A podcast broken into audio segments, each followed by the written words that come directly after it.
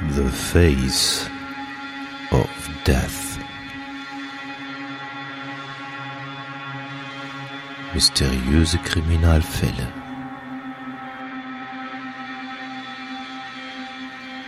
Der Podcast.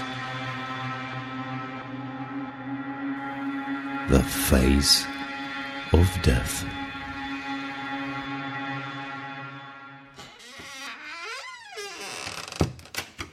Hallo und herzlich willkommen zu einer neuen Folge Face of Death. Mein Name ist Kati und ich begrüße an dieser Stelle den Hatti.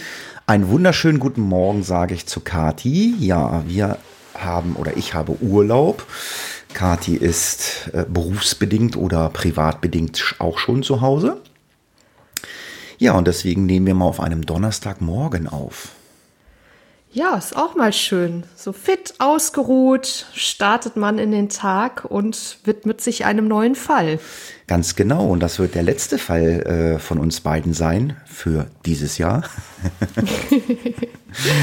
ja, wir gönnen uns dann jetzt mal ein bisschen Vorweihnachtszeit, Weihnachtszeit und dann so ein bisschen Familie, haben wir gesagt, und starten dann im Januar wieder voll durch. Aber das ist jetzt der letzte Fall vor Weihnachten oder vor dem neuen Jahr. Der kommt ja definitiv vor Weihnachten raus. Und ähm, ja, so haben wir uns geeinigt. Ne? Ja, genau. Ist ja auch schön, wenn man jetzt noch mal so ein bisschen die Zeit mit Familie, Freunden und so weiter verbringen kann, gerade so die Vorweihnachtszeit. Ja, genau. Das gleiche machen wir auch mit dem Sofageflüster. Das wird dann auch noch eine Folge geben für äh, dieses Jahr. Und dann sind wir erstmal durch. Ja, äh, Hausmeisterei haben wir ja so ein bisschen. Äh, ich habe damals zwei Kommentare ins Skript eingefügt. Ähm, ja, die wirklich sehr nett waren äh, von der letzten Folge. Vielleicht möchtest du ja mal die erste vorlesen, Kati. Ja, genau. Also die erste Rückmeldung kam von Richard. Er schrieb, hey ihr beiden, nach der langen Durststrecke geht es endlich wieder aufwärts. Eine gelungene zweite Folge, weiter so. Ja, vielen Dank dafür. Ich habe dann noch einen weiteren äh, Kommentar und zwar Moin ihr zwei, ihr habt da wirklich einen sehr interessanten Fall vorgetragen. Auch die Art und Weise des Vortrags hat mir richtig gut gefallen. Einfach nur top und das war von dem Daniel. Ja, auch ganz, ganz lieben Dank. Ähm, ja, äh, beim Stöbern äh, durch meine sozialen Netzwerke äh, habe ich gesehen, die Katja Twitter wieder für sich entdeckt. ja, ein bisschen. ja. Ja, da kam, da kam auch irgendwie ein äh, netter äh, Tweet äh, äh, bezüglich auch deiner Stimme. Ja, genau. Das, das war wirklich sehr, sehr nett. Ich habe halt gepostet, dass ich gerade wieder an der Recherche dran sitze für den heutigen Fall, den wir besprechen werden. Und da kam eben die Rückmeldung, dass es der Hörerin sehr gut gefallen hat und dass sie mir auch gerne zuhört, weil sie die Stimme als sehr angenehm empfindet. Und ja, vielen Dank auch dafür. Ja, das ist doch total nett. Ja, bevor wir in den Fall reinsteigen, ähm, möchte ich mal eine Miniserienempfehlung machen. Ich meine, Serien und Film und so, das machen wir ja beim Sofageflüster, aber Ganz speziell äh, ist mir gestern äh, über ein Ether geploppt auf Netflix die Miniserie Dig Deeper. Ähm, ich habe die jetzt, ja, bis auf eine halbe Stunde, ich habe die jetzt fast durchgeguckt. Das sind vier äh, Folgen, a circa eine Stunde. Es geht um äh, speziell eine ermordete Frau aus Ende der 80er, äh, Birgit Meyer heißt sie, glaube ich, ne? War das so? Ja, genau. Äh, und das Ganze äh, verschachtelt sich dann zusammen mit den Gördemorden. Das war irgendwie, müsst ihr mal gucken, äh, in den 60ern eine Podcast-Folge, die ich mit der Bella gemacht habe. Da ging es um die beiden ermordeten Pärchen, die da in der Görde, in diesem Waldgebiet ermordet worden sind. Und dieses Dick Deeper, da geht es darum, dass der Bruder von der äh, vermissten bzw. ermordeten äh, Birgit Meyer ähm, dann auf eigene Faust ähm, ja, versucht, dieses, das ganze Ding aufzuklären, beziehungsweise ähm, den Leichnam seiner Schwester zu finden. Und wie das Ganze vonstatten geht, das haben die so super klasse gedreht. Das ist wirklich wie so eine Krimiserie. Äh, und es ist erschreckend, wie, ähm, äh, Polizei und äh, Behörden äh, damals versagt haben. Äh, das wird, kommt da sehr gut äh, in der Serie dargestellt und letztendlich äh, ja, findet er zusammen mit einer Anthropologin und einem Gerichtsmediziner und einem Rechtsanwalt finden sie dann halt die Leiche. Das ist echt spooky. Das wäre echt eigentlich ein, ein, Fall für Face of Death, aber äh, ich hatte mich mit Kathi abgesprochen, die hört ja ein paar mehr ähm, True Crime Podcasts. Das Ding ist schon äh, rauf und runter äh, gedudelt. Ähm, es gibt, glaube ich, auch eine Stellungnahme zu der Serie von ähm, Sabine Rückert. Das ist die vom Zeitverbrechen, also ein sehr guter True Crime Podcast von der Zeit. Und die hat wohl mehr oder weniger auch durch ihre Pressearbeit damals diesen Fall dann auch so ein bisschen äh, ja, ins Rampenlicht gestoßen. Also kann ich nur empfehlen auf Netflix Dig Deeper. Auch für dich, Kati. Gucken. Ja, ich habe heute Morgen schon ein bisschen reingeschaut. Mhm. Ist, ist, ist echt cool, ne? Ist sehr interessant. Ich bin gespannt, wie es weitergeht. Also, Aber wie gesagt, es gibt halt eben schon einige Podcasts, die sich diesen Fällen eben angenommen haben. Aber was ich sagen kann zu dem heutigen Fall, ist es wahrscheinlich sogar ein bisschen wie Weihnachten für den Daniel, der uns ja auch diese Rezension geschrieben hat. Denn dieser Fall wurde von ihm vorgeschlagen. Ja, so ein bisschen Weihnachten haben wir, weil ähm, der Candyman, so heißt der der Fall, ähm, wurde ähm, Heiligabend geboren. Also wir hatten versucht, äh, einen Weihnachtsfall zu finden, war aber gar nicht so einfach. Wir haben keinen so richtig auf die Schnelle gefunden. Ja, und äh, ja, wir sind weihnachtlich und wir sind sogar heute, das werdet ihr dann zum Ende des Podcasts hören, wir sind sogar äh, Corona-konform heute in diesem Podcast. Ja, absolut. Mhm, kommt also auch äh, noch was drin vor. Ja, lange Rede, kurzer Sinn. Ich denke, wir hören erst einmal in den Fall hinein. Süßigkeiten kann wohl kaum einer widerstehen, vor allem dann nicht, wenn sie kostenlos sind. Die Kinder in der Nachbarschaft von Dean Call erfreuten sich an den Leckereien, die an sie verteilt wurden. Obwohl das bei den Eltern kritisch betrachtet wurde, unterstellte man dem Süßwarenhändler aber nichts Böses. Das sollte sich dann jedoch im Jahr 1973 ändern, denn auf einmal war ihr Candyman in aller Munde als Serienkiller.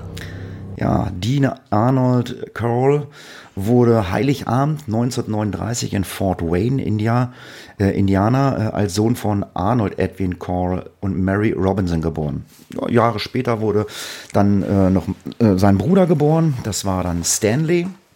Ja, und wie es schon so oft in den Fällen war, äh, bei Face of Death, die Ehe der Eltern begann im Laufe der Jahre zu kriseln, war geprägt von Streit, Auseinandersetzung ja, und dann haben sich die Eltern scheiden lassen. Dean war zu dem Zeitpunkt der Scheidung sieben Jahre erst alt, also noch ein kleiner Junge.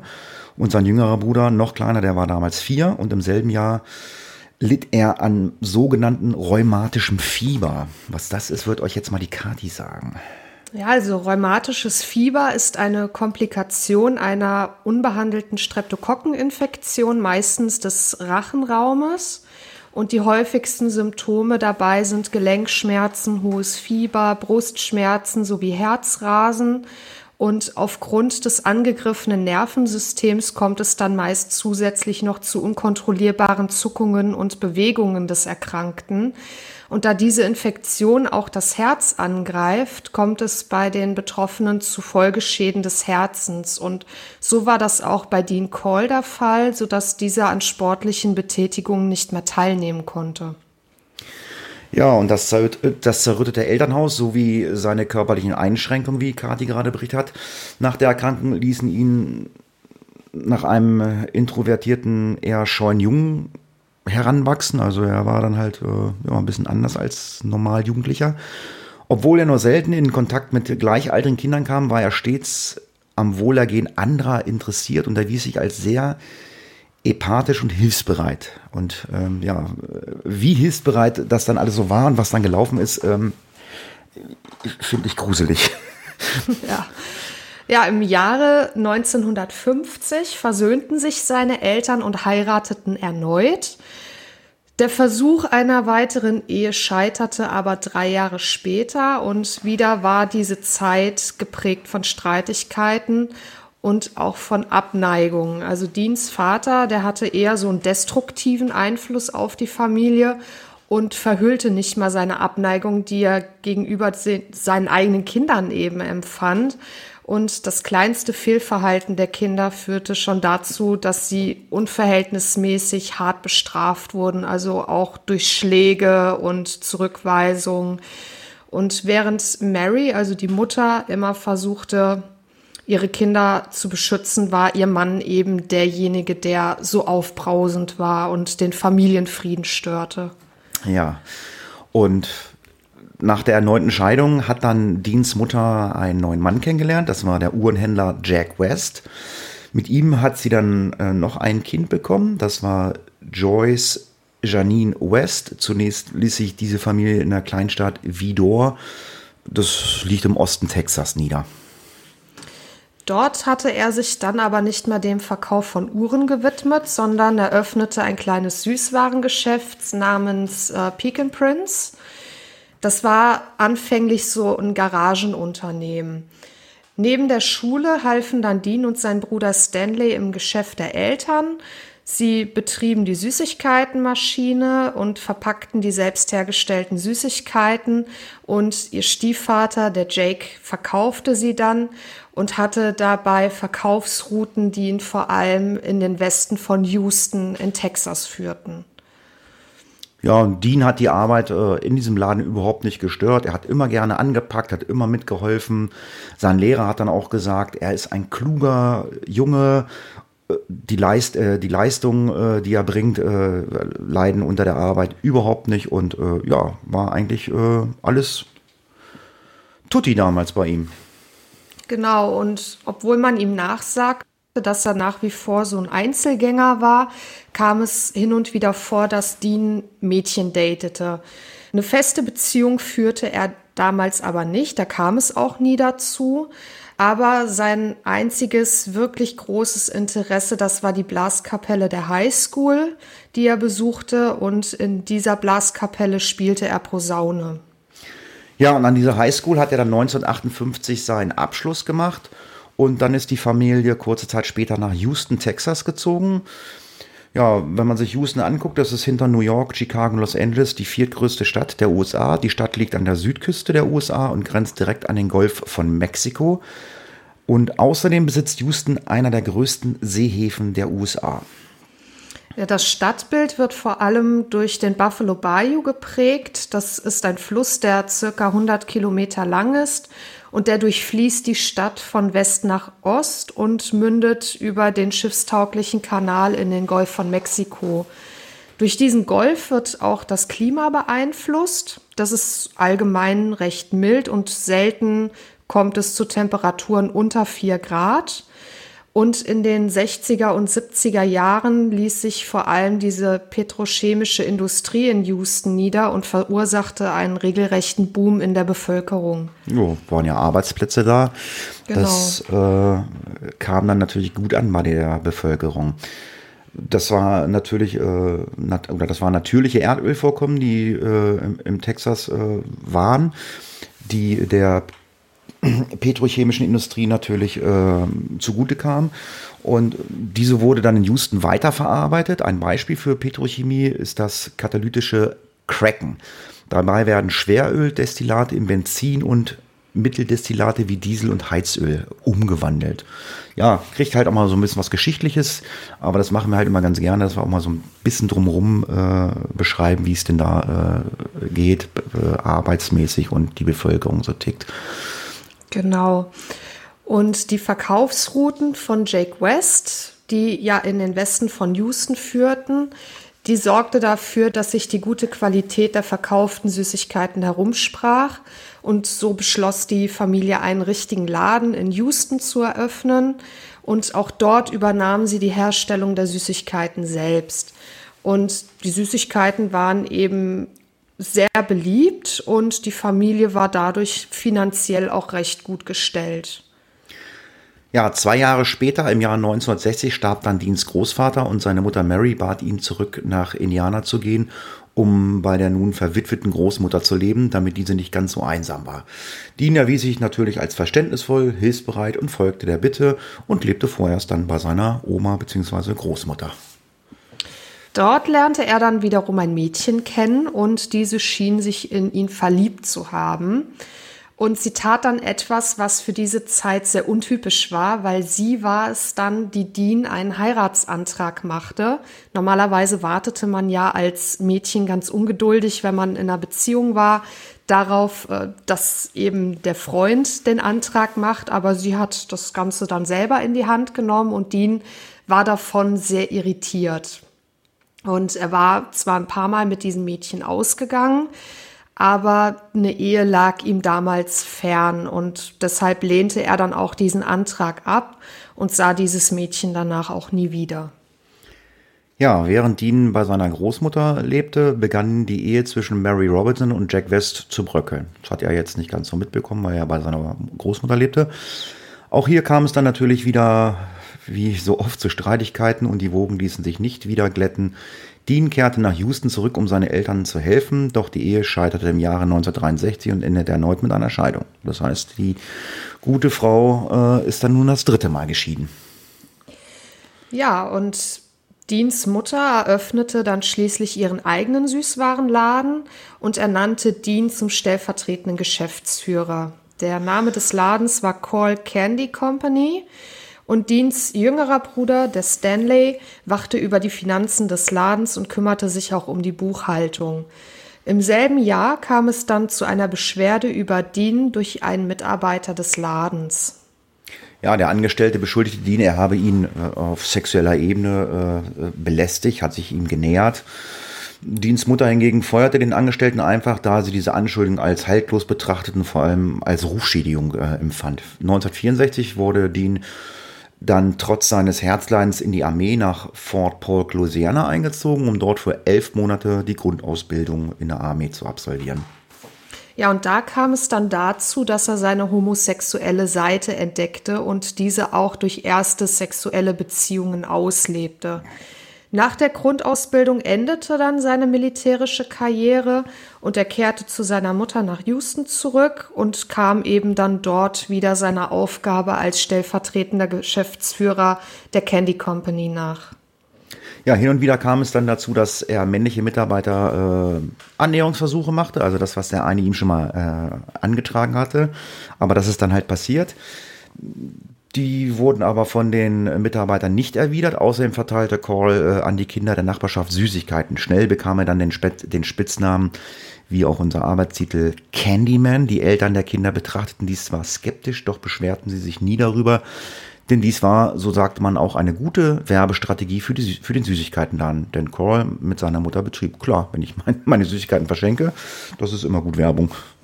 Ja klar, und die Kinder, die erfreute das eben und Call wurde dadurch auch recht beliebt. Im Jahr 1967, da war Dean 28 Jahre alt, da lernte er den zwölfjährigen David Owen Brooks kennen. Brooks besuchte zu dem Zeitpunkt die sechste Klasse der World Trip High School, trug eine Brille und war ja eher schmächtig und dürr. Er gehörte zu den Kindern, die von Dean regelmäßig Süßigkeiten geschenkt bekamen. Er wurde zu einem der Jugendlichen, die sich dann regelmäßig mit Coral trafen und äh, im hinteren Bereich des, der Süßwarenfabrik äh, ja, rumgehangen haben. Dort stand ein Billardtisch, ein Fernseher, eine Couch. Ja, das war halt für die Jugendlichen damals einladen. Die konnten halt ein bisschen Billard spielen und haben dort sehr viel Zeit verbracht. Auch begleitete Call oft äh, Ausflüge, äh, die Jugendliche, vor allem wenn sie, äh, wenn es kleine Roadtrips waren, zum Strand im Süden von Texas äh, wurden dann un unternommen. Ja, und er hat diese ganzen Ausflüge dann halt auch begleitet.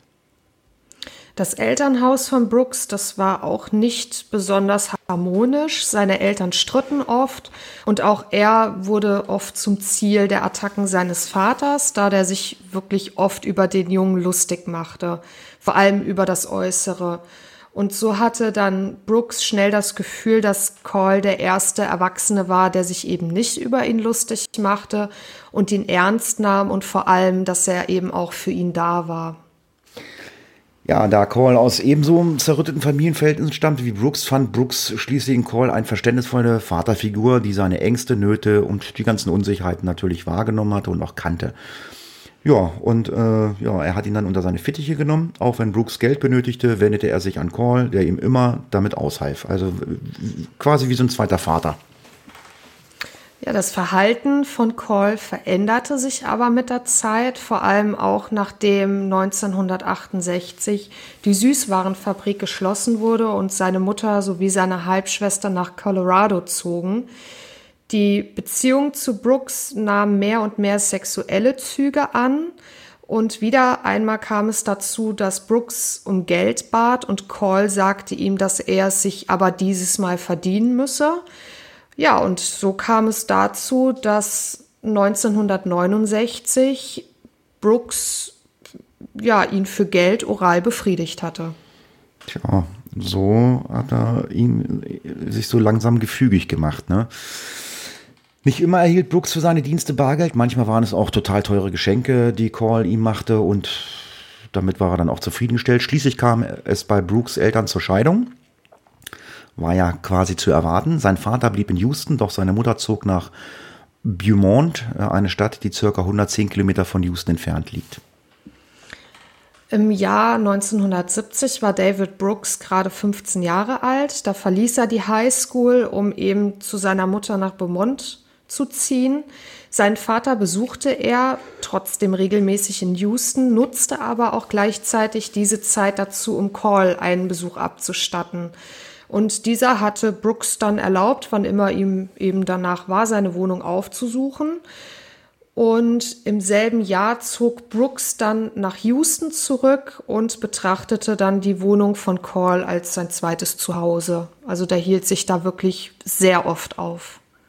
Ja, mittlerweile hatte Call dann auch einen neuen Job angefangen nach der Schließung der Süßwarenfabrik. Ähm, er hat eine Anstellung als Elektriker äh, bei Houston Lightning and Power Company angenommen, obwohl er oft mit seiner Mutter telefonierte, hat er sie nie wieder gesehen.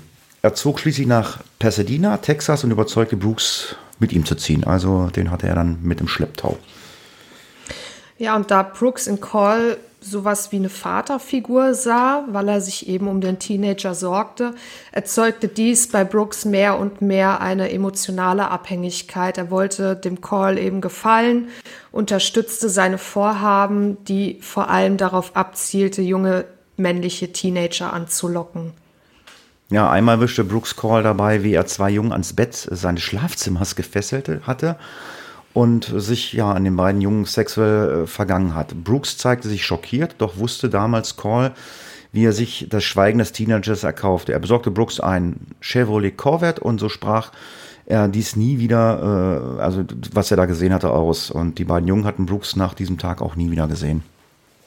Kurz nach diesem Ereignis lernte Call dann den damals 14-jährigen Elmer Wayne Henley kennen. Call selbst schien so ein Händchen dafür zu haben, was Jugendliche aus sozial schwachen Verhältnissen betraf, denn wie auch Brooks kam der Henley aus einer zerrütteten Familie. Der Vater von Henley war Alkoholiker, der die Familie wirklich zerbrechen ließ und nur zu seiner Mutter hatte er noch ein gutes Verhältnis. Ja, und auch wie bei den ganzen anderen, was wir schon gehört haben, ist dort auch irgendwann die Ehe gescheitert und Elmer Wayne Henley verließ die Highschool und nahm Aushilfsjobs an und übergab seiner Mutter das verdiente Geld, damit die Familie auch ohne Unterstützung des Vaters über die Runden kommen konnte. Obwohl das Verhältnis zu seiner Mutter gut war, trieb sich Henley oft herum und begann selbst Alkohol und Drogen zu konsumieren. Und ja, demnach wurde er logischerweise dann auch irgendwann abhängig. Ja, und so durch dieses Herumtreiben wurde dann der Call auf Henley aufgenommen und begann ihm eins bei Brooks eine Zuflucht anzubieten. Und ja, schließlich ging Henley dann auch bei Call ein und aus und war auch oft Gast auf seinen Partys. Und generell muss man sagen, dass sich Call oft mit Jugendlichen umgab, für die er dann Bier und Drogen besorgte und auch Partys veranstaltete. Und, und darf ja auch nicht vergessen, das ist ja damals so in den 70ern gewesen, gab es eben für Teenager nicht Raum, wo sie sich aufhalten oder rein konnten. Ja, während Core seine Partys veranstaltete und seine sexuellen Neigungen nachkam, kam es in der Stadt zu einer Welle von vermissten Teenagern. Auf einmal waren ganz viele Teenager verschwunden, im Alter von 12 bis 20 Jahren ungefähr. Die betroffenen Eltern wenden sich voller Hoffnung an die Polizei, doch die sah die Jugendlichen nichts weiter als Ausreißer an. Also man hat da nicht großartig wirklich was unternehmen wollen. Ja, und außerdem machte die Polizei vor allem die Bewegung für Verschwinden der Jugendlichen verantwortlich. Denn damals kam es zu einer regelrechten Welle des Aufbruchs. Also diese Bewegung war wirklich so die einzige Möglichkeit für viele Teenager aus den Zwängen, die durch die Gesellschaft auferlegt wurden, auszubrechen. Ja, die Hippie-Bewegung war eine Art Protestbewegung, die sich von vor allem junge äh, Menschen ähm, Huch, jetzt habe ich mich gerade mich verklickt, sorry. So, äh, ja, äh, für Begeisterung gesorgt hatte. Es war Auflegen gegen, die, gegen das gängige Leben und die Moralvorstellung der Gesellschaft. Auch nahm die Naturverbundenheit einen großen Stellenwert in der Hippie-Bewegung ein, da man der Meinung war, dass die Natur einem alles gab, was man zum Überleben brauchte und dass man dies zu achten und zu pflegen hat. Ja, Hippies, wir leben draußen, sind am Kiffen und was der Geier was. Ja, und die Blumenkinder so wurden sie ja auch genannt, erfreuten sich großer Beliebtheit und mehr und mehr schlossen sich dann dieser umherziehenden Bewegung auch an, um ihr bisheriges Leben dann hinter sich zu lassen. Und so unterstellte man dann eben auch den vermissten Jugendlichen, dass sie eben Ausreißer seien, die sich dieser Gruppe angeschlossen hätten. Und ja, die Polizisten waren dann damals eben auch der Meinung, naja, die werden halt schon irgendwann wieder auftauchen. Ja, dann haben die Eltern der vermissten Teenager irgendwann mal angefangen zu protestieren, denn diese hatten mehr von äh, mehr das Gefühl, dass äh, nichts unternommen wird, um die Kinder zu suchen. Genau wie im Fall von Jimmy Glass. Jimmy verschwand im Dezember 1970 und er war schon einmal weggelaufen, tauchte aber immer wieder auf. Als die Polizisten darauf aufmerksam gemacht wurden, schlossen sie die Akte wenige Tage nach der Vermisstenanzeige, weil sie glaubten, oh, der ist wieder weggelaufen, der taucht schon wieder auf.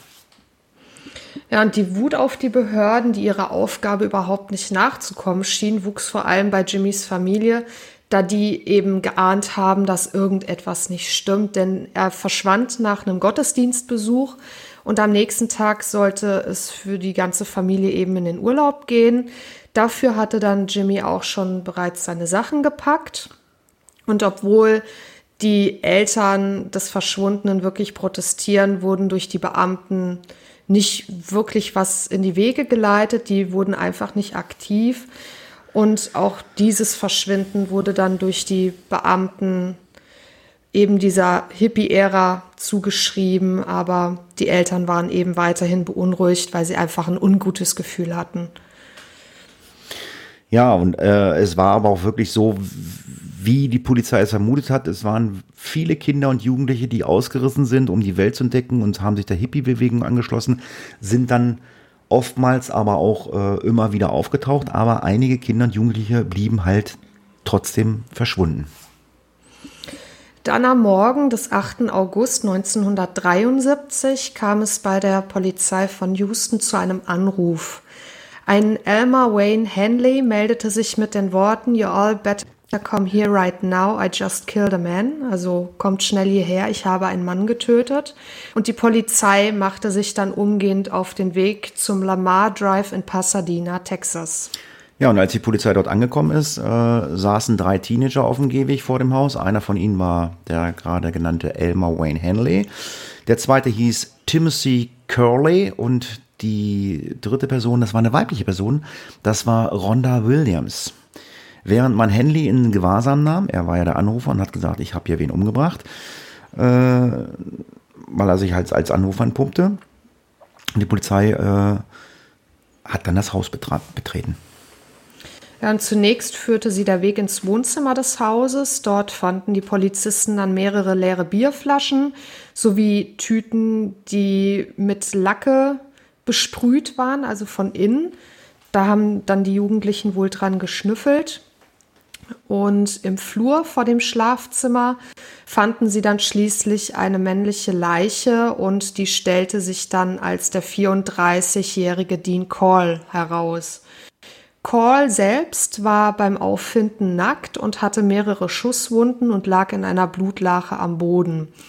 Im Schlafzimmer fanden die Polizisten dann ein Bett mit Ketten und Handschellen und das war der Moment, wo ihnen dann klar war, dass hier was Furchtbares pas passiert sein musste. Ja, da haben die Polizisten die drei Teenager mit aufs Revier genommen und haben sie zu der Geschichte, was da vorgefallen ist, befragt. Und äh, ja, hörten sich dann auch die Geschichte von Hanley an und das, äh, was er ihnen erzählte, das lag jenseits jeder Vorstellungskraft. Äh, man konnte sich das nicht vorstellen und zunächst begann Henley von der Nacht zu berichten, in der Dean Call starb. Genau, und das war der Abend des 7. August 73. Der Elmer, Wayne Henley, war zu diesem Zeitpunkt 17 Jahre alt und ging bei Dean Call ein und aus. Und an diesem Abend lud er den Timothy Curley zu einer Party ein, die in Deans Haus stattfinden sollte. Und Curley nahm die Einladung an, aber es gesellte sich noch eine Freundin von Curley zu den Jungs hinzu und das war eben die Rhonda Williams. Ja, wie auch Henley und Curly kamen sie auch aus einer sozial schwachen Familie, die durch Alkohol geprägt war. Ihr Vater war an diesem besagten Abend betrunken gewesen und hat sie versucht äh, anzugreifen. Der, diese gewalttätige Ader ihres Vaters veranlasste Rhonda dazu, äh, ihren Freund Timothy Curley an, äh, auf, äh, anzurufen oder aufzusuchen. Der hat ihr dann von dieser Party berichtet und so äh, ging sie kurz halt einfach als Begleitung mit zu dieser Party. Was jetzt nicht so willkommen war. Ja, das stieß dann Henley zunächst übel auf, da er den Timothy Curley im Auftrag von Dean Call einladen sollte. Schließlich hatte aber Henley mit der aufgewühlten Rhonda Mitleid und ließ sie dann ebenfalls zu der Party gehen. Aber dann reagierte Call nach der Ankunft der drei recht wütend, da er nicht begeistert davon war, dass nun ein Mädchen in seinem Haus war. Henley versuchte ihn dann zu beruhigen und begann von Williams gewalttätigen Vater äh, zu berichten, was er Ronda an diesem Abend unter Alkohol angetan hatte. Er bezeigte Call davon, dass er Ronda nicht zu ihrem betrunkenen Vater zurückschicken könnte. So ließ sich dann Call äh, ja, beeinflussen und auch beruhigen und überzeugen und dann durfte Ronda bleiben. Ja, und dann begann sich Call als der perfekte Gastgeber zu präsentieren, nachdem er sich beruhigt hatte. Er bot dieser Gruppe dann Bier und Marihuana an. Das wurde natürlich dankend angenommen und sorgte bei den Teenagern auch für Begeisterung. Und zusätzlich versuchten sie durch Lack- und Kleberdämpfe high zu werden. Also deshalb wahrscheinlich diese besprühten Tüten. Und als die drei dann durch das Bier und Marihuana und eben auch die Dämpfe so benebelt waren, dass sie kaum noch irgendwas mitbekamen, begann Call die drei zu fesseln und zu knebeln. Henley war der erste der dreien, der wieder so langsam zu sich kam und aufgewacht ist und stellte dann fest, dass seine Hände mit Handschellen gefesselt waren. In seinem Mund befand sich ein Knebel aus einem Tuch und Call sprach davon, dass Henley nun genau wie Curly und William sterben würde, weil er Rhonda mit zu der Party mitgebracht hat. Uhu. Ja, Henleys Knebel wurden dann gelöst und er flehte daraufhin Call an, dass er ihn am Leben lassen solle und dass er ihm bei der Foltertötung und auch Beseitigung von Curley und Williams helfen würde. Call ließ sich dann überzeugen und löste bei Henley die Fesseln und zu zweit schleppten sie dann erst Curley und dann Williams in das Schlafzimmer von Dean Call ja, als sie dort angekommen waren, die beiden wieder an äh, einem Bett mit Ketten und Handschellen fixiert. Danach wie, wies Call Henley an, er soll die Kleidung von Ronda zerschneiden und entfernen, um sie danach zu vergewaltigen und zu töten. Dazu gab er dem Teen Teenager dann ja so eine Art Jagdmesser. Ja, und Ronda, die noch immer recht berauscht war durch den Alkohol und auch die Drogen, kam dann langsam zu sich und fragte Henley, der bereits mit dem Auskleiden begonnen hatte, ob das gerade wirklich geschah. Also sie dachte erstmal, das würde sie sich einbilden. Aber Henley bestätigte das dann mit Ja und Rhonda fragte ihn dann, ob er dagegen irgendwas unternehmen würde und ihr helfen würde. Ja, und das war dann der Moment, an dem Henley sein Handeln, welches auf Anweisung von Call beruhte, zum ersten Mal zu hinterfragen begann. Das veranlasste Handy dazu, Call zu fragen, ob er mit Rhonda in ein anderes Zimmer gehen könne. Doch Call ignorierte diese Frage vollkommen und hatte äh, sich äh, dann dem Curly zugewandt und auch bereits äh, hat er ihn schon entkleidet. Ja, und auf der Schlafzimmerkommode befand sich auch eine Waffe und während Call mit Curly beschäftigt war und abgelenkt zu sein schien, griff dann Henley die Waffe und richtete sie auf Call. Er schrie ihn dann an und sagte ihm, dass sie zu weit gegangen waren mit all dem und dass sie damit aufhören mussten. Ja, und während Handy die Waffe auf Dean gerichtet hatte, begann der Ältere ihn zu verspotten und sprach davon, dass Handy nicht in der Lage wäre, ihn zu töten. Doch dann drückte Henley ab. Er traf Call mit einer Kugel an die Stirn. Doch die äh, durchdrang die Schädeldecke nicht und Call ging dann weiter auf Henley zu. Daraufhin folgten dann zwei weitere Schüsse. Diese trafen dann Call an der linken Schulter und daraufhin ließ dann Call ab und verließ das Schlafzimmer, versuchte also zu fliehen. Aber Henley folgte ihm und gab weitere Schüsse ab und diese trafen dann Call am Rücken. Und das waren dann auch die Schüsse, die für Call tödlich endeten. Ja, und dann hat Henley äh, Williams und Curly befreit und sie sind geflohen. Es war jedoch dann Curly, der zu Henley sagte, äh, man muss jetzt das Richtige tun, äh, wir müssen die Polizei anrufen.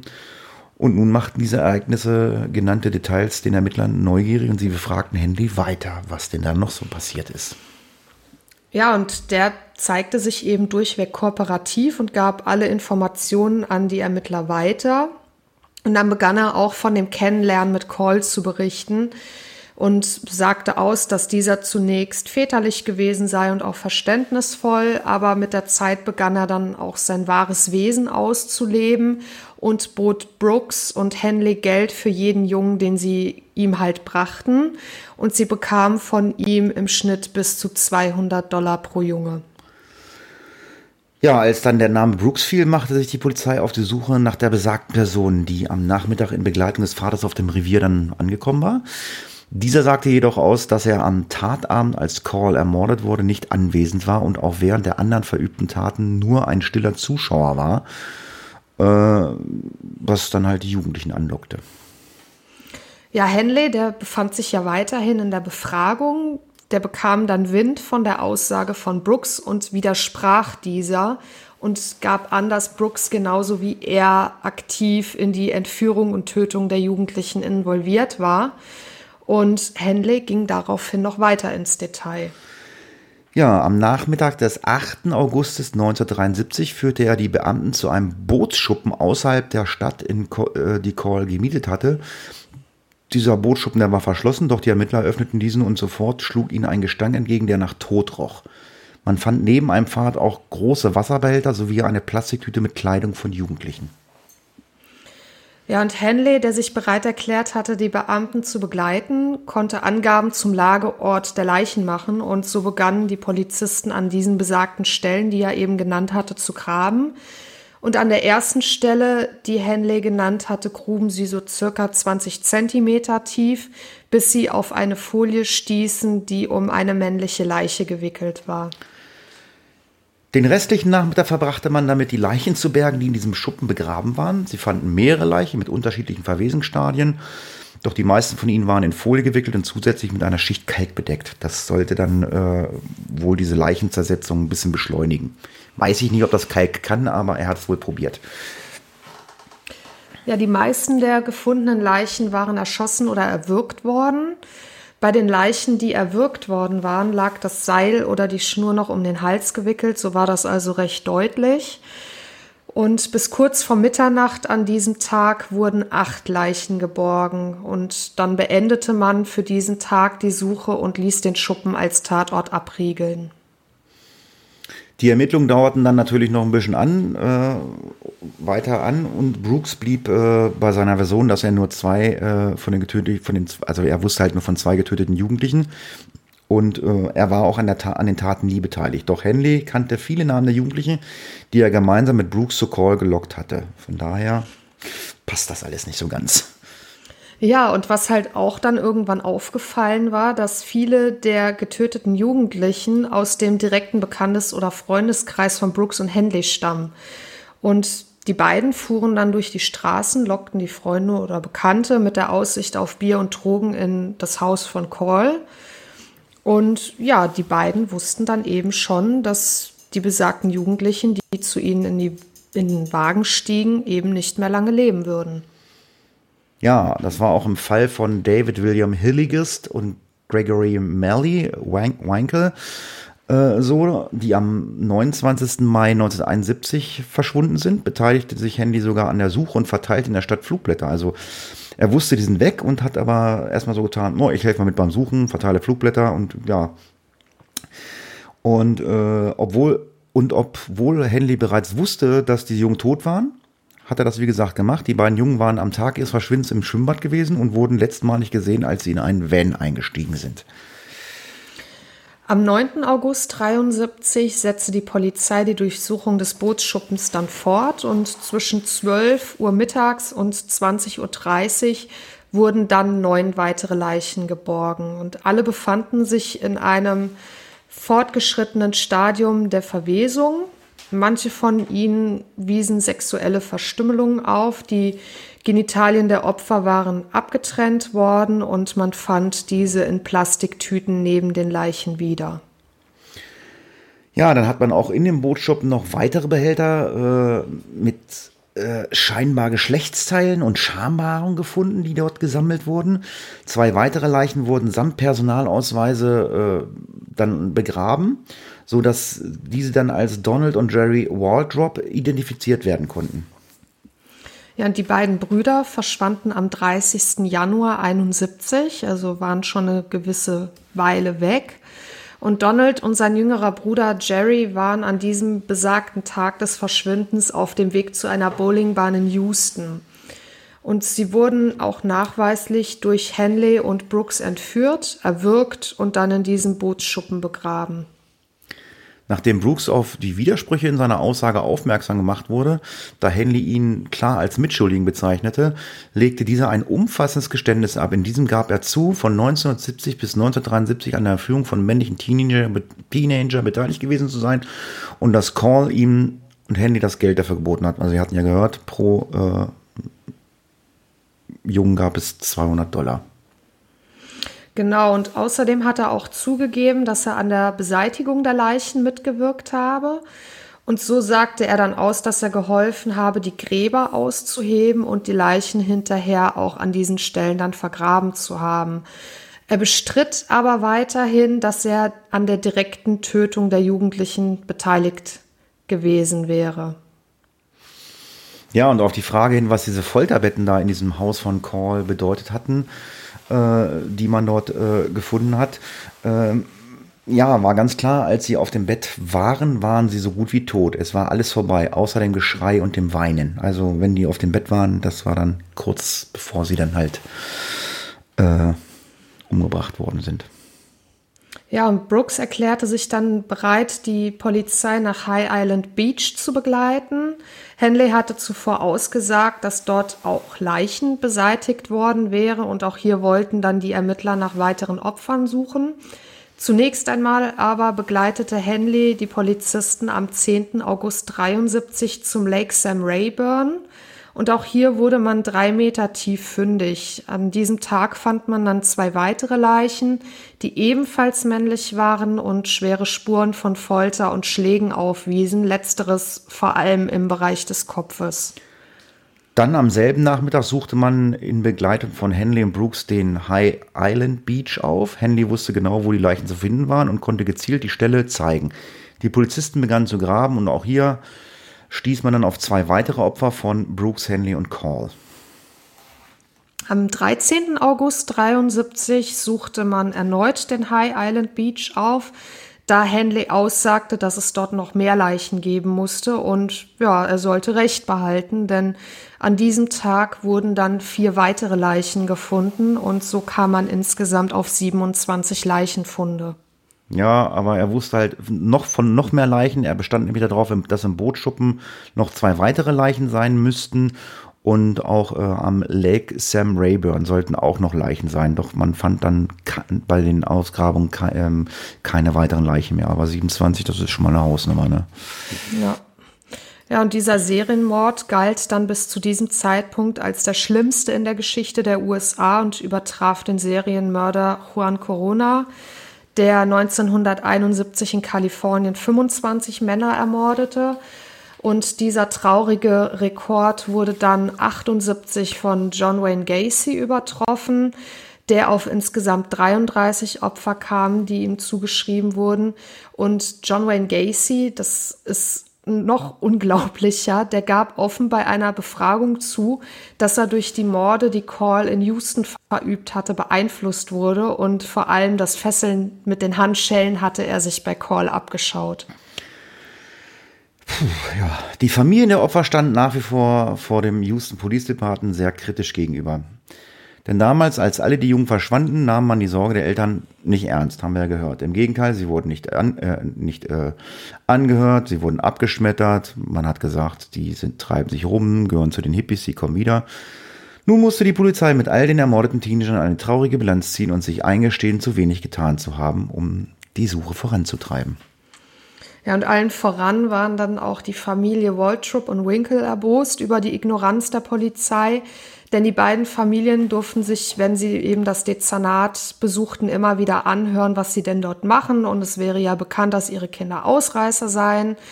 Und Winkle, die Mutter der beiden Jungs, die ja an dem Tag, als sie verschwanden, im Schwimmbad waren, sagte dann auch immer wieder, Warum sollte jemand, der wirklich nur eine Schwimmhose trug und nichts weiter bei sich hatte als 80 Cent, einfach so weglaufen? Also die hatten wirklich nichts dabei außer ihre Badesachen. Ja gut, was natürlich klar war, dass äh, die Polizei kritisiert äh, wurde, dass sie in solchen Fällen äh, nicht angefangen hat, das Ganze aufzuklären. Ähm, vor allem, wenn es sich um äh, Hates äh, von Houston handelte, die als, äh, die, als das Problemviertel schlechthin galten. Also ja gut, für die war es natürlich einfach, die Polizei zu sagen, ja mein Gott, das ist hier eh alles problematisch, die trinken Alkohol, die nehmen Drogen, äh, ja, wie was ich schon sagte oder mehrmals schon gesagt haben, die kommen schon irgendwie wieder. Ja, und generell konnte man sagen, dass Cole Brooks und Henley zwischen 1970 und 1973 gezielt eben auch diese Houston Highs als Ort auswählten, um die Jungen zu entführen. Und ja, vielleicht wusste man schon darum, dass die Polizei hier weniger achtsam war und Ermittlungen aufnahm, weil immerhin konnte Call das eben drei Jahre lang durchziehen und auch seinen düsteren Neigungen nachgehen. Bis Mai 1974 waren 21 der 27 Leichen gefunden und identifiziert worden. Alle bis auf vier von ihnen lebten in Houston oder in den Heights. Diese sorgte bei den damals verantwortlichen Beamten der Polizei für Betroffenheit und man begann die Ermittlungen im Falle von vermissten Jugendlichen dann ernster zu nehmen. 1983 und 1985 wurden dann zwei weitere Leichen identifiziert. Einer von ihnen war Richard Keppner, der war damals 19 und lebte auch in den Highs. Und Richard verschwand auf dem Weg, als er seine Verlobte über eine Telefonzelle an rufen wollte und er wurde am High Island Beach gefunden. Der andere identifizierte Junge war Williard Branch. Er war der Sohn eines Offiziers, der in Houston Police Department äh, gearbeitet hat und verschwand am 1. November 1972. Sein Vater starb an einem Herzanfall, als er bei der Suche bei der Suche seines Sohnes hat einen Herzanfall bekommen. Branch wurde entmannt, bevor ihm dann der Kopf äh, in den Kopf geschossen wurde. Seine Überreste fand man in dem bereits erwähnten Bootsschuppen. Ja, Elmer Wayne Henley und David Owen Brooks wurden getrennt voneinander vor Gericht gestellt. Henley wurde am 1. Juli 1974 in San Antonio vor Gericht gestellt und des Mordes in sechs Fällen angeklagt. Zu dem Zeitpunkt war Henley damals 18 Jahre alt. Dabei, also bei der Anklage, stützte sich das Gericht vor allem auf die Aussage von Henley sowie auf Zeugenaussagen von Curley und Ridinger. Ridinger war ein Überlebender von Call, der aussagte, dass er an das Folterbett gefesselt wurde, mehrfach geschlagen wurde, aber Call hatte ihn damals wieder freigelassen. Außerdem lassen die Ankläger aus den schriftlichen Geständnissen von Hen äh, äh, außerdem lasen die Ankläger aus den schriftlichen Geständnissen von Henley. In diesem beschrieb er, wie er zwei Teenager zum Haus von Call lockte. Diese wurden nach vorherigen Misshandlungen an diesem besagten Folgt, an dieses besagte Folterbett gefesselt und wurden dazu gezwungen, auf diesem Bett gegeneinander zu kämpfen. Call versprach dem Gewinner, wenn er den anderen totschlug, ihn freizulassen. Also das ist krank. Ja, dazu kam es aber nicht. Die zwei kämpften zwar gegeneinander, aber nachdem sie eben mehrere Stunden gegeneinander gekämpft hatten, griff dann Call ein und begann einen der Teenager wieder zu foltern und zu misshandeln, während der andere eben dabei zusehen musste. Schließlich erschoss er den Jungen und widmete sich dem anderen und auch dieser wurde dann erneut gefoltert, misshandelt und dann mit einer Jalousienschnur erdrosselt. Ja, es wurden mehrere Beweise vorgelegt, darunter die Handschellen, eine Schnur, das Bett, das dazu diente, die Hände zu fixieren. Nee, das ein Brett, Entschuldigung, ein Brett, um die Hände zu fixieren, sowie eine Transportbox, die dazu diente, die Opfer im Van zu transportieren, aber auch das schriftliche Geständnis von Henley. Die Verteidigung äh, riet Henley jedoch äh, vor Gericht auszusagen und so schwieg die Beschuldigten. Man versucht das schriftliche Geständnis als Beweismittel unwirksam zu machen. Ich muss mal ganz kurz fragen. Das war immer ein Brett. Ich habe immer Bett gesagt, ne? Ja, das war ein Brett. Entschuldigung, also ja, ich dachte, oh, da hat sie sich verschrieben, das ist ein Bett.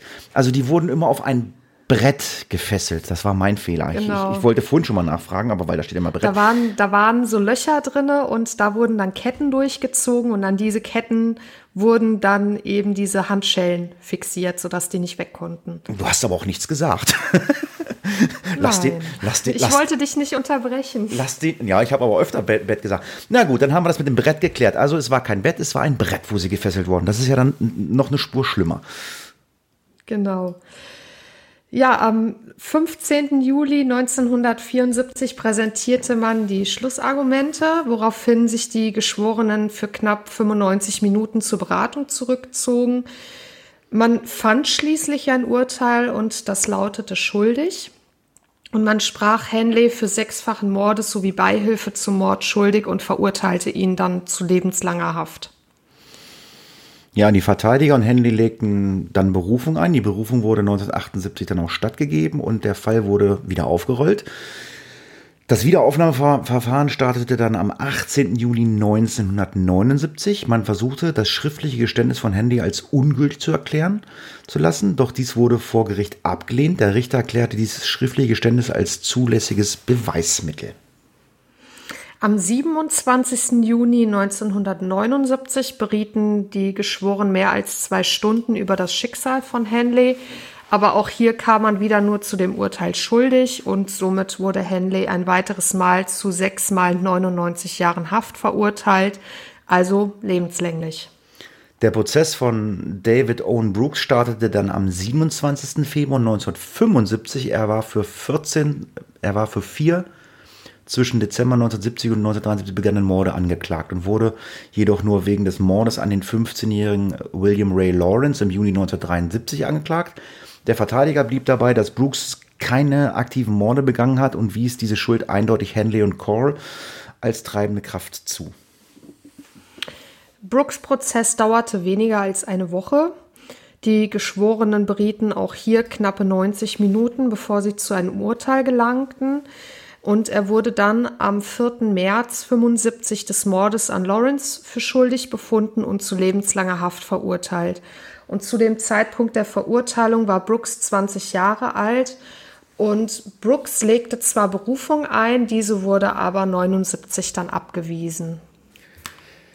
Ja, was nun vielen aufgefallen sein dürfte, dass zum Zeitpunkt der Verurteilung auch während der Taten, die verübt wurden, Henley und Brooks minderjährig waren. In Amerika ist es aber so, äh, Minderjährige gilt das Jugendstrafrecht, das eine lebenslange Verurteilung als verfassungswidrig bezeichnet. Die einzige Ausnahme ist hier die Verurteilung mit dem Strafbestand des Mordes. Das heißt also, äh, hätten sie äh, ein Auto geklaut, alles nicht so schlimm, aber Mord, äh, da wird das anders gehandhabt. Wenn also jemand ein Mörder als Mörder verurteilt wird, dann greift das Erwachsenenstrafrecht und so könnten auch äh, konnten damals dann oder auch Minderjährige in lebenslange Haftstrafe äh, gebracht werden. Wie das heute ist, weiß ich nicht, aber damals war das so. Ich glaube, das ist heute auch noch so. Okay. Dass der Straftatsbestand des Mordes dafür sorgt, dass du auch minderjährig lebenslänglich in der Haftstrafe antreten musst. Mhm. Ja, und gegen Cole selbst wurde natürlich nicht mehr ermittelt. Gegen Tote ermittelt man eben nicht mehr. Man kann sie ja auch nicht mehr zur Verantwortung für ihre Taten ziehen. Und auch wenn dies während der Verhandlung von Henley zu tragen kam, denn dort wurde kritisiert, dass die ganzen Beweismittel, die präsentiert wurden, bis auf das schriftliche Geständnis von Henley, hat es ja alles Call gehört und nicht Henley selbst. Bei Handys Urteil spielte auch der Mord an Call keine Rolle, da man diesen als Notwehr betrachtete. Also man ließ die Erschießung von Call völlig außen vor bei dem ganzen, bei der ganzen Urteilsfindung und hat das eben als Notwehr deklariert. Seit 1983 konnten dann Henley und auch Brooks eine Umwandlung der Haftstrafe auf Bewährung beantragen, doch solche Anträge wurden gewohnheitsgemäß durch die Behörden abgelehnt. Henley sitzt seine Haftstrafe im Gefängnis von Anderson County, Texas ab und begann zu malen. Einige seiner Werke wurden dann auf eBay versteigert, was in der Allgemeinheit der Bevölkerung für Kritik sorgte. Brooks war bis zum Mai 2020 im Gefängnis, das war also letztes Jahr, von Rose Sharon inhaftiert und starb im Alter von 65 Jahren an, Achtung, Covid-19. Jetzt sind wir bei Corona. Der ist letztes Jahr an Corona gestorben. Genau. Im Oktober 2008 wurde dann ein weiteres Opfer von Call Henley und Brooks identifiziert. Dabei handelte es sich um den damals 15-jährigen Randall Lee Harvey, der im März 71 verschwunden ist. Und auch seine Leiche fand man damals in dem Bootsschuppen. Im Jahre 2011 konnte man ein weiteres Opfer identifizieren, denn, diesen, äh, denn dieser Fall beschäftigte die Ermittler weiterhin so, dass sie äh, das dann auch abschließen konnten. Bei dem Opfer handelte es sich um den 17-jährigen Steve Stickman, der 1972 als vermisst gemeldet wurde. Bislang konnten 27 der wohl insgesamt 29 ermordeten Teenager, Teenager identifiziert werden.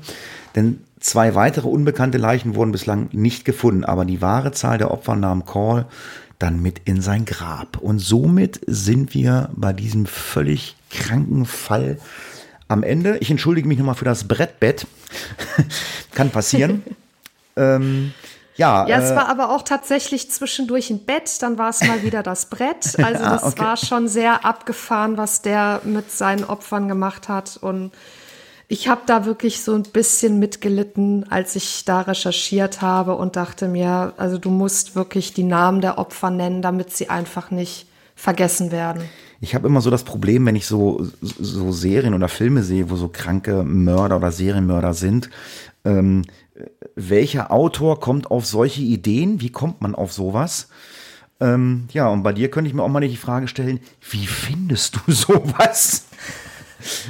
Naja, wie gesagt, also dieser Fall wurde ja von einem Hörer vorgeschlagen. Ach, echt? Ah, okay, ja, stimmt. Ja, ja, das habe ich ja, habe ich ja zu Beginn gesagt, ne, dass für Ach ja, den besagten war, Hörer ja jetzt ja. sowas wie Weihnachten ist. Ach ja, richtig, genau. Und, Richard, genau, Daniel, ja, ein, ja, genau. Der Daniel war das, genau. Und ja, ich denke mal, auch viele Autoren oder Drehbuchautoren, die lassen sich einfach vom Leben selbst inspirieren, weil solche Fälle zeigen ja auch immer wieder auf, wie düster der Mensch sein kann. Ja, aber vor allem wie krank. Das sind ja Sachen, das kann ich mir, das kann ich mir bildlich noch nicht mehr vorstellen. Aber gut, da können wir jetzt wahrscheinlich stundenlang drüber reden. Aber was ich mich, eine Sache habe ich mich echt ja. gefragt. Das ist ja wirklich nur durch Zufall aufgedeckt worden, weil der Elmer Wayne Hanley hat ja den Dean Call erschossen. Und wenn es nicht dazu gekommen wäre, wie lange hätte er noch weitermorden können? Das ist wirklich so die Frage, was wäre passiert, wenn Henley ihn nicht gestoppt hätte. Also das finde ich ja, sehr, sehr gruselig. Es waren ja diese Heights oder Hates, wie das nennt. Das war dieses Armenviertel da in Houston. Da hat man das halt alles nicht so ernst genommen. Ne? Drogen, Alkohol, kommen, da hat die Polizei sowieso keinen Bock hinzufahren oder was weiß ich. Ne? Und man hat sie halt auch so ein bisschen äh, darauf hingeschoben, dass sie sich der Hippie-Bewegung angeschlossen haben. Ja, ja, weiß keiner, wie lange das noch gegangen äh, wäre. Nee. Ähm, ich weiß, wie lange der Podcast geht, nämlich äh, bis genau jetzt. Jetzt ist der Podcast äh, vorbei, der Candyman. Ich hoffe, ihr hattet, äh, ähm, habt euch ja immer schwer zu sagen, gut unterhalten gefühlt. Äh, ich finde das immer ein bisschen makaber, aber ja, wir machen ja Unterhaltung äh, auf die andere Art und Weise, vielleicht so ein bisschen. Ich weiß nicht, wie ich es formulieren soll. Ich bedanke mich fürs Zuhören wünsche euch allen einen schöne Vorweihnachtszeit noch, ein schönes Weihnachtsfest, einen guten Rutsch ins neue Jahr, bleibt alle gesund und ich hoffe, wir hören uns alle im nächsten Jahr wieder. Und ich denke, die Kati äh, hat auch noch ein paar Grußworte. Macht's gut, tschüss! Ja, auch dir, Hatti, und natürlich auch unseren Hörern wünsche ich ein wunderschönes Weihnachtsfest, hoffentlich im Kreise eurer Lieben und wir hören uns im nächsten Jahr gesund und munter wieder. Bis dann. Und einen guten Rutsch wünscht ihr euch auch. Ciao.